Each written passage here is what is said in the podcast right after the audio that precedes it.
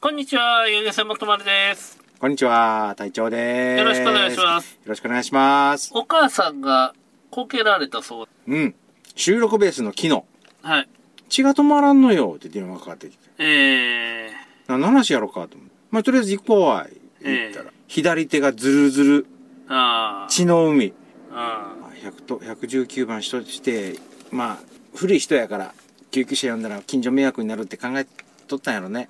救急、その日の救急指定の病院が、偶然、あの、日頃かかってる病院やったから、もうそのまま即走って、はい。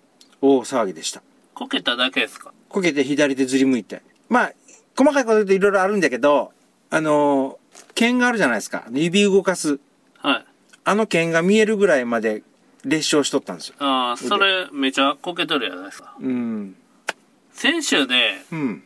話変わって。はい。先週ね、はいレビュー読まさせていただいた、ケンズ K113、はい。はい。ツイッターフォローしてくれとったっす ね。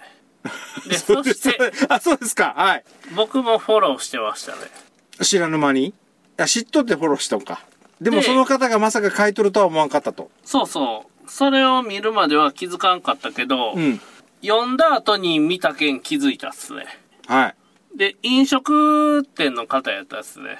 あーじゃあ飲自食業営業自営業のの方か。うん。だけど先週の放送内容が、開業した10年後に9割が廃業する話の内容とあっとったっすよ。ああ、そうですね。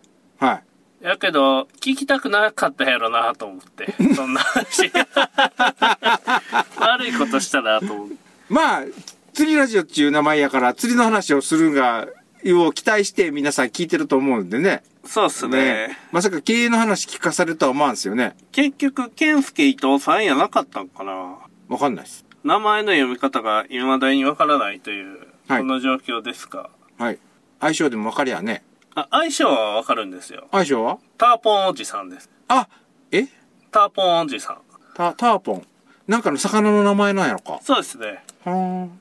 ターポンっすね。へあ、ターポンっていう魚、通称の魚がおるわけだ。そうですうねん。。ということで、今週のレビューを読まさせていただきます。はい。さなぎチリチリパーマさんからいただきました。はい。二級船舶小型特殊ダブル点点点になっとるけんまさここもね長いこと書きやがったんやろなっていう感じですよ 星5ついただいてますありがとうございますありがとうございます。船長隊長さんお疲れ様ですお疲れ様です。さなぎチリチリパーマことチリチリパーマですはい。 先日2級小型船舶免許の取得に行ってきました隊長さんに次いで私も船舶免許の講習に行ってまいりましたほとんど予習せずに参りましたが講習から2日以上経っても連絡はなかったので無事に試験には合格したようです筆記試験はぼちぼちでした50問中33問を合格しないといけないのですが、これは絶対合ってる回答が33問。絶対合ってる自信がない回答が14問。わからん回答が3問。といった感触で終えました。実技試験はあんまりでした。エンジンのマリってどういう意味エンジンのうん起動時や離岸時等、うんいくつかのパターンの点検の方法を学んだのですが、それらを頭に入れきれることができず、試験では答えられない項目がありました。あと、着岸の試験を小さな置き堤防で行ったのですが、選手をぶつけそうで怖く、うん、うん、うまくできませんでした。うん。わかる。着岸の成功基準であるボートフックが届く距離につけられたかには及びません、ん及びませんでした。どういう意味なボートフックがとよ、えー届く距離にには、まあ、い行きませんでしたってことかな。ああそううん。着岸の成功基準であるボートフックが届く距離につけられたかには及びませんでした。ああ、難しいですね。風強かったんだろうか。さあどうすかね実技の練習ではお二人がおっしゃっていたように頭がパンクしそうでした講師の方も時間が限られた中で教えることがたくさんあり効率よく教えてくださっていたのですが僕の処理速度が追いつきませんでした笑い筆記の講習はそれほどパンクせずに終えました。それはとある工夫ができていたからだと思います。工夫とは、オーバーリアクションで授業に取り組むこと、講師の方が質問したら自分が答えること。この2点です。この工夫によって講習は私のペースで進められ、私のペースパンクせずに勉強することができました。この工夫をすることのメリット。うん講師は講義をしている最中に受講者の反応を見ています。だから私はできるだけオーバーリアクションをしながら講習を受けました。オーバーリアクションとは相槌や適度な愛想笑いのことです。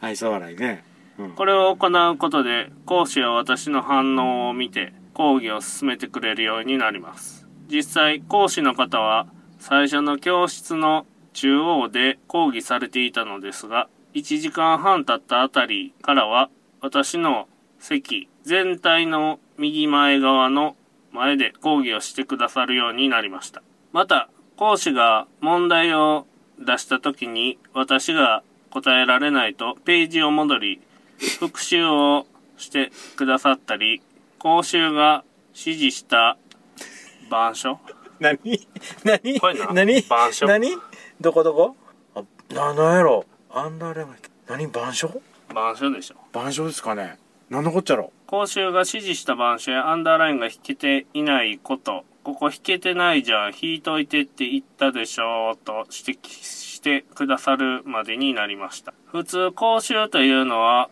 受講者全体の大まかな雰囲気を感じ取りながら進むと思うのですが今回は私のペースで講義が進められたのだと思います船長や隊長さんの講習の感想をラジオで話されていたのを聞いて講習は頭がパンクする講師の方は滑舌が悪いという前情報があった上でこうした工夫をしてみましたこの方法が全体として個人としていいのか悪いのかは分かりませんがとりあえず自分の中ではある程度頭に入れながら受講することはできましたありがとうございますあちなみに私のペースで済んだ講義は通常より2時間ほど遅かったみたいで最後の2時間は重要ポイントだけ話す超特急モードで講義がなされました汗他の受講者の皆さんご迷惑をおかけしてすみませんでしたえー、小型特集これ2通分入ってるんでえっ、とまず今までのことで感想したこと言うていいいやもう多分ね僕と感想が一緒 なんで最後にはいしましょう、はいそれは小型特集はい船長隊長さんお疲れ様です山台ですそこはお 前そこはお前山台ですになるんかいうん先日、うん特殊小型免許を取得しに行ってきました試験から2日経ったので無事試験は合格していたようです特殊小型船舶の試験は筆記及び実技があります自分的に実技試験がダメダメな結果だったのでこれはさすがに落ちたかもしれないなぁと思っていましたが大丈夫でした試験を受けての感想を書いておきたいと思いますちなみに当日のスケジュールはこちらです9時から10時点検方法講習陸10時から12時20分学科試験13時から14時実技講習試験1の実技がめちゃくちゃ怖い水上バイクには試験当日に初めて乗ったんですがめちゃくちゃ怖かったです車と違って走行中は風をもろに食らいますし船より水面と距離が近いんです曲がる時は船体を傾けるので体のバランスも調整しながら走行します講習及び試験では1台の水上バイクに先生と生徒が乗って練習するのですが自分が操作するバイクに他の人を乗せているのもまた怖いと感じる要因でした講習の初めに先生がお手本の走行をしてくれましたがその時点でビビりまくり私が走行する番になっても10キロ前後でしか走れませんでしたちなみに試験では30キロほどで走らないとダメみたいです最初は本当にスピードを上げられなかったんですが8の字走行や急旋回の練習をすると旋回のコツが分かってきて30キロほどのスピードで走れるようになり試験でも30キロ手前までスピードを出せ総選では特に大きな失敗なく終えることができましたスピードを出すのが怖かったのは普段原付やバイクに乗ることがないからかもしれません2船体の名前がわからん講習当日の朝に1時間程度陸で船の点検方法や必要な備品を勉強しますバイクの中身や構造事故を起こすポイントも教えていただけるので結構わかりやすかったですですが実際試験で点検方法の問題23問がわからず難儀しました2級の試験を受けたことがあることや水上バイクの構造がシンプルなことを知って余裕をこいてしまっていました汗よく考えてみれば船体の部品や構造は船と違っているので2級船舶と同じに考えるのは甘かったと反省しましたこれから小型特殊を受ける方は点検方法の試験に注意した方がいいかもしれません32級船舶との試験の雰囲気の違い小型特殊では2級に比べて受講者の平均年齢がぐんと下がってました僕と同じ20代の方が多かったように思います中にはカラフルな髪の毛の色やリーゼント風の方もいらっしゃいました多様な方が受講されていたように思いますまた講習の教え方も実際の事故の例をよく挙げていたり心なしか先生の指導の口調も厳しめに感じました操船してみて分かりましたが水上バイクは操作が難しい上にスピードが出ますでも走っている分には楽しいので複数台で誰かと走る時や後ろに女の子を乗せる時なんかはスピードが出がちになるのかなと思い遊漁船主任者を受けるために小型特殊が必要なことはあまりよく分かりませんが今回の試験を通じて水上バイクの難しさと船を操船する上で水上バイクに気をつけないといけない理由が少し分かったような気がしました終わりということですねはい言ってください一言はい長い長いもうだってもう10分以上読んだっすよはい、さよならーって終わってもおかしくないよね。そうですね いやこれは長いわやこれ、来て喋ってもらってもいいレベルだぜ。面白くね面白く話せるんやったらいいんよ別にやけんそのレビューの内容もね面白くて山あり谷ありこういうとこで講師のお姉さんのおっぱいが当たった瞬間にドキッとしたとかいうもん織り交ぜながら喋れるんやったらええけどね読むんで10分以上はねお客さんもね聞くんやめると思 うよまあええけど別に。はい。ということで、レポートですね。あー行ってまいりました、山台さんが。うん。小型特集、はい。 2級船舶に行ってまいりましたが、どうですか、総選は。今の気持ちっすよ。あ、今の気持ちね。今の気持ちか。僕的にはね、一山越えたなって感触があるんすよ。前、録音、収録した後にもう一回、操船したじゃないですか。はい。前の時には、まだ心の中で、何がいいのか、何が悪いのか、何が、どう自分があたふたしてるのか、さっぱりわからなかったんですよ。で、あわさっぱりっていういいうほどじゃないけど、わからなかったんですよ。なんかもじもじしよったなって感触やったっすよね。うん。でも、それから、ここがいかん。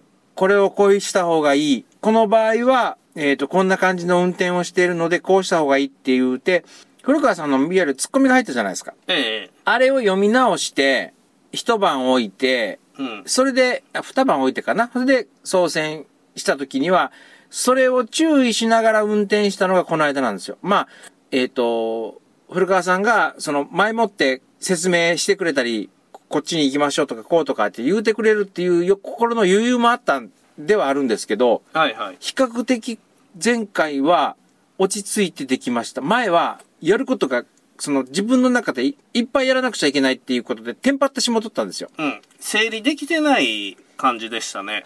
うん。要点が。うん。そこでね、これは軽くパニクっとるけん、ある程度状況を隊長さんの中でまとまったものを客観的、第三者的に見た視点で整理してあげた方がいいと判断しました。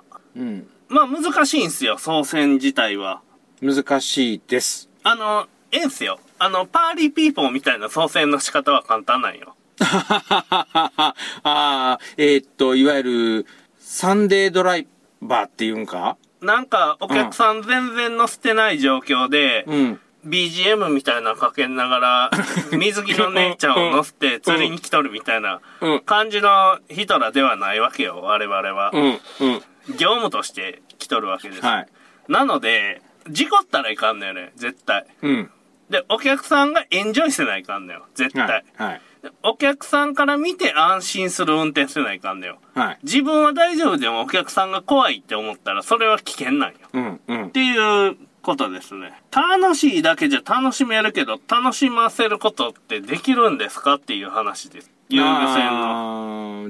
の。ああ、そういうこと。お客さん、ああ、お客さん、え、自分が楽しめてお客さんが楽しめたら一番いいんですよね。うん。やけど、その、自分が楽しめるためにはきちっとした技術がないと、うん。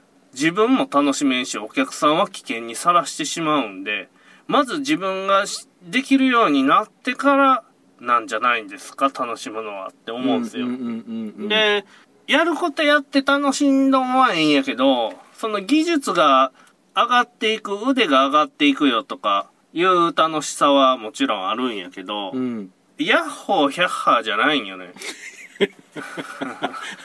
ヒャッハーはブルルンルンのあの、 あの、なんだ、世紀末の方ですね、ヒャッハーは。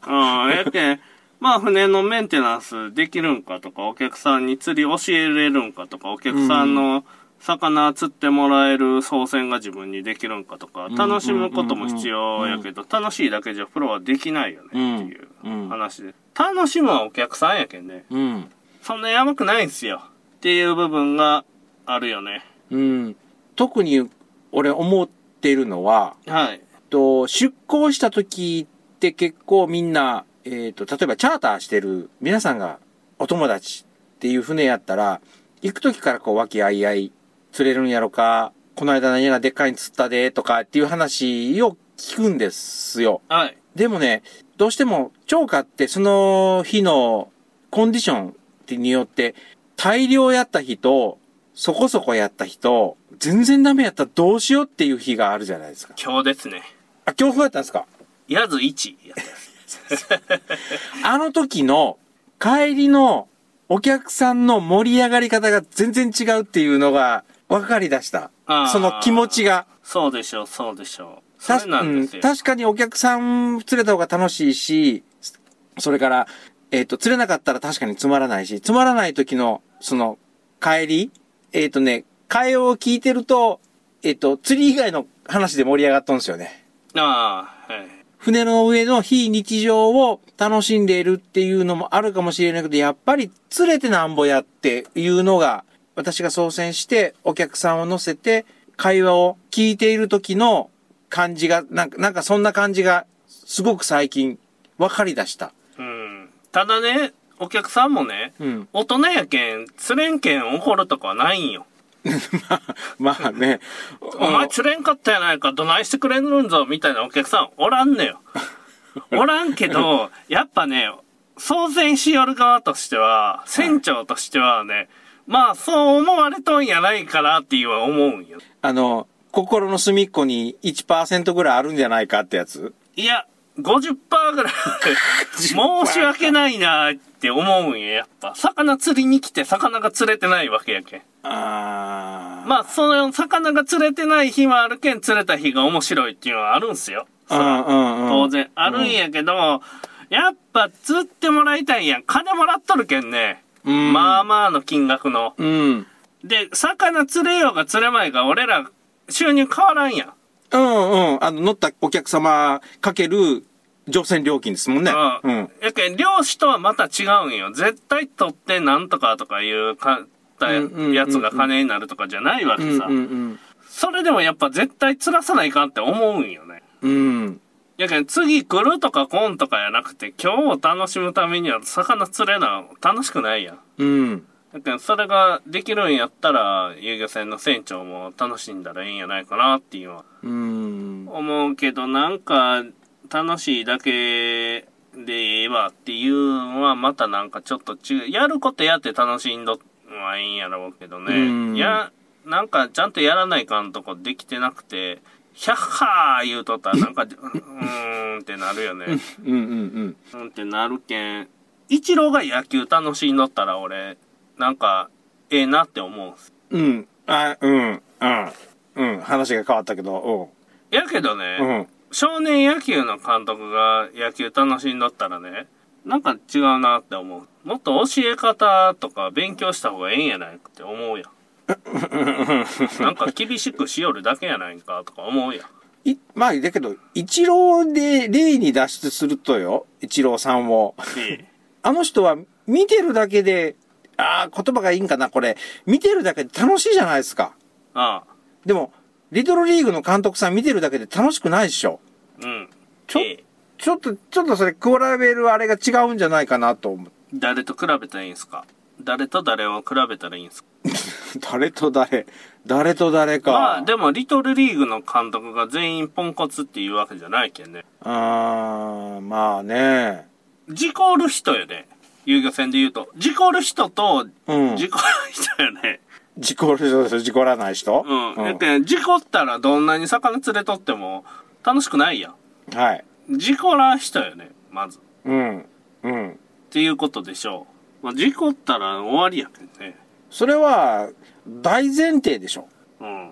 なんか俺、正直言うとね、竹熊さんのあの楽しかったらええわっていうのが、もう一つわからんのよね。まあ俺は、前、何回も言いよるけど、俺も竹熊さんタイプ。なん、何が楽しめとんすか何を、あ、何が一番に、その優先順位を。苦しみの中に楽しみを見出そうとしとん。これはあくまでお客さんの立場だよ。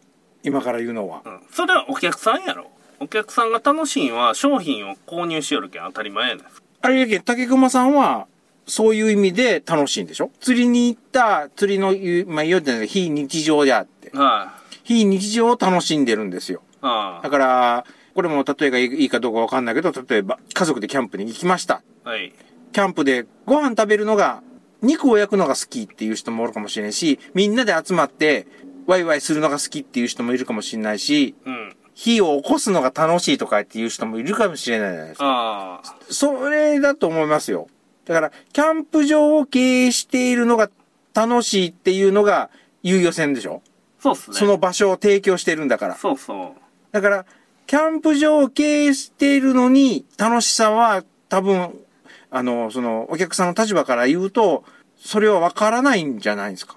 ああまずね趣味を仕事にするやないですか、はい。金のためにいやいや仕事をするんが普通やないですかああ、そうですね。えっ、と、うん、そうですね。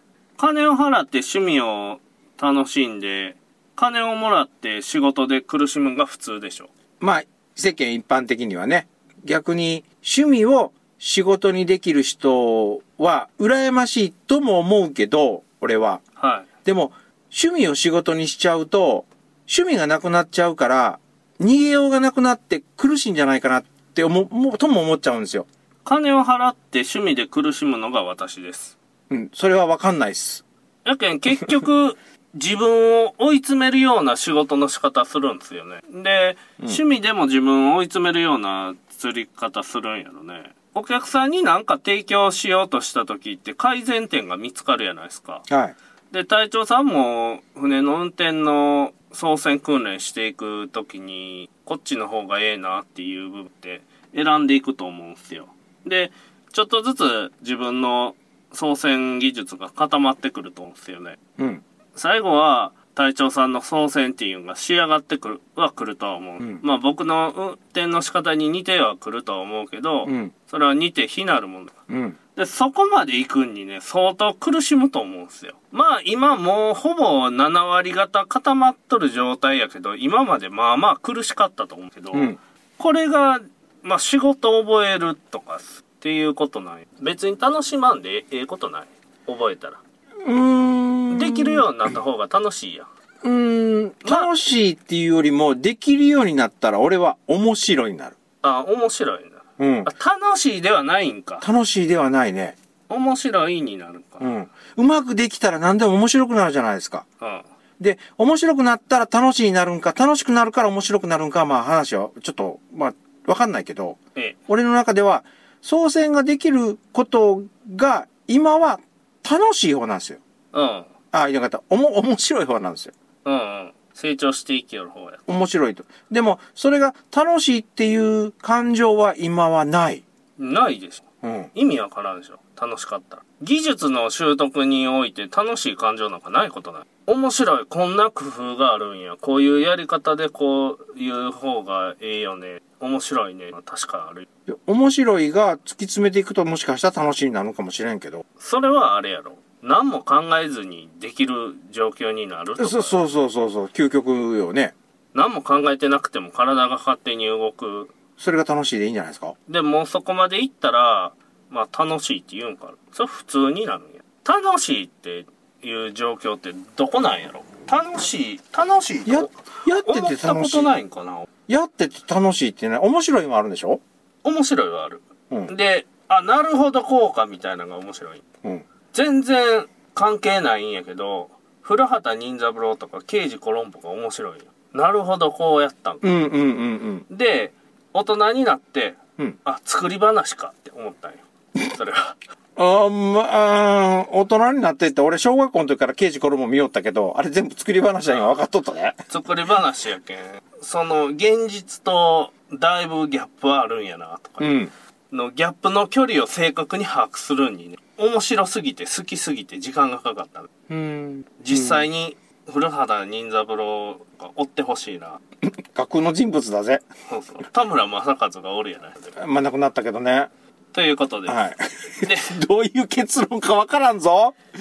操船ライセンス取ったじゃないですか、はい。ライセンス取得するときに全然関係ない種目やらされるやん種目全然関係ない自分がやらんでええやん操船ああ。する場合自分は遊漁船の運営をするにあたってこの訓練を受ける必要があるんかとかいうのを僕はね大型自動車免許をね受講しよる教習所で思ったんですよ教習所で S 字やらされるやん S 字ありますね。あんな道ないやんあるよ。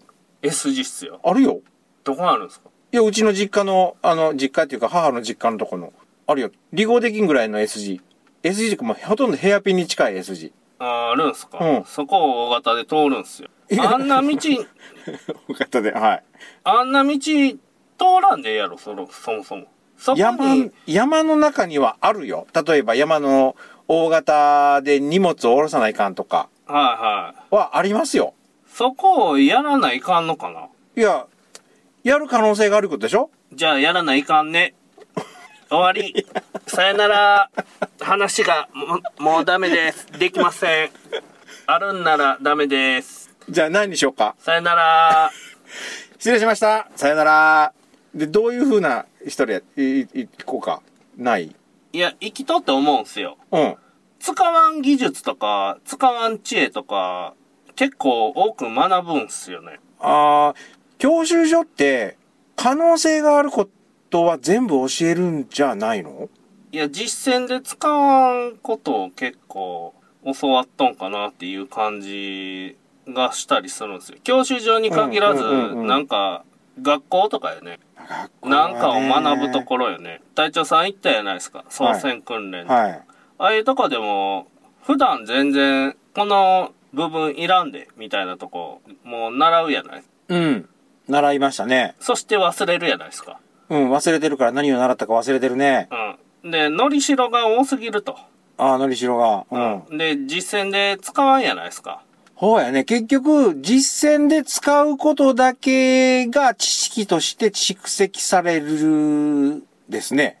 うん。うん。今の散髪屋散で髪屋ちょんまげの技術いらんやんみたいな話でうんうん。あの、散髪屋さんのなんか免許試験にはちょんまげを言いましょうっていう、あの、実技あ試験があるん。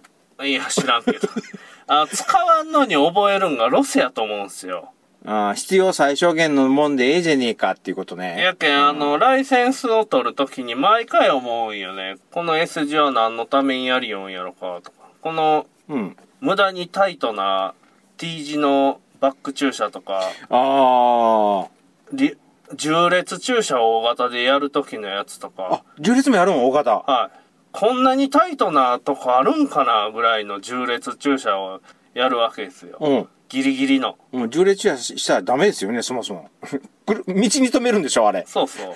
いや、でもどっかにあるけんや、あれをやりよんやろ。昔からの、あの、教習科目やから、外せんのでしょうね。じゃあね、その道をもうやめ、工事せえやって思うやん。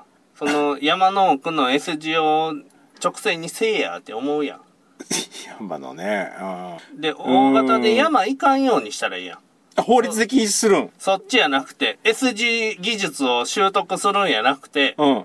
山の S 字を全部のけたらええやん。いや、山って S 字カーブ多くない S 字って、あの、教習所の S 字知ってますか知ってますよ。私も見て、あの、運転免許 取りましたから。ああの、大型の S 字知ってますかポールがいっぱい立ってるやつ。の、いかにも引っ掛けれるようにポール立つんでしょそうそうそうそう。あの、しかもあの、引っかかっとるだけのポールが。しかもね、自分のケツの下にタイヤがあるけんね、先っちょがちょっと出とんすじよ。ゃあ、わかります、わかります。はい。こう、先っちょがちょっと出とるまんま運転するんすよ。はい、わかりますよ。 先っちょ出とるやん。だけど、脱輪してないけんじゃないあれは。脱輪せん脱輪しとったら、アウトやん。うん。やっぱ先っちょ出とる ぞ、と思って。今、うんうん、そうじゃなと思ったけど、一 瞬。脱輪、車の場合は脱輪したらダメ。あーでも壁があったら壁にぶつけたらダメかう。ん、壁ドンっすよ。壁ドンか。やけど、その、その場合は家庭としてポールなんすよ。ポールですね。ポールが壁の代わりで当たったらいかんよ。俺は S 字得意なんすよ。比較的。うん。あの、クランクってなかったん暗くない。ないんか。アイロがあるね。アイロアイロ曲がった時のうん内輪差と、はいはいはいはい。その外輪差が遅れてついてくるアイロンそういう、うんであと坂道発進ぐらいですかねああ、坂道発進か。あれ、オートマな。いやミッションっすよミッションか。やけ最初説明されながらやるんすよえーと、助手席に教習、教官が乗って。そうそう、うんで説明されながらこうやってくる運転トラック運転していって坂道発進の時もうん。この何これサイドブレーキサイドブレーキ引いて、で半クラ作っといてサイドブレーキを戻しながらうん。登っていくとかなんやけど、うん普段運転で視野せんやんそんなめんどくさいけんあのー、フットブレーキ踏んで、ハンクラーにして、グーって買っていきますね。あんやろうんほい、であの教習所でも俺間が結構空くんすよ1回の教習所の間が俺3ヶ月半かかったんよあーあの、え、いわゆる実技講習の、と仕事の関係で。そうそう、うん仕事行くやん、ん遊漁船行くやん、うん。教習所やん、うん仕事行くやん遊漁船行くやん教習所やん、うんそれ1日1時間ずつしかしかも受講できんくう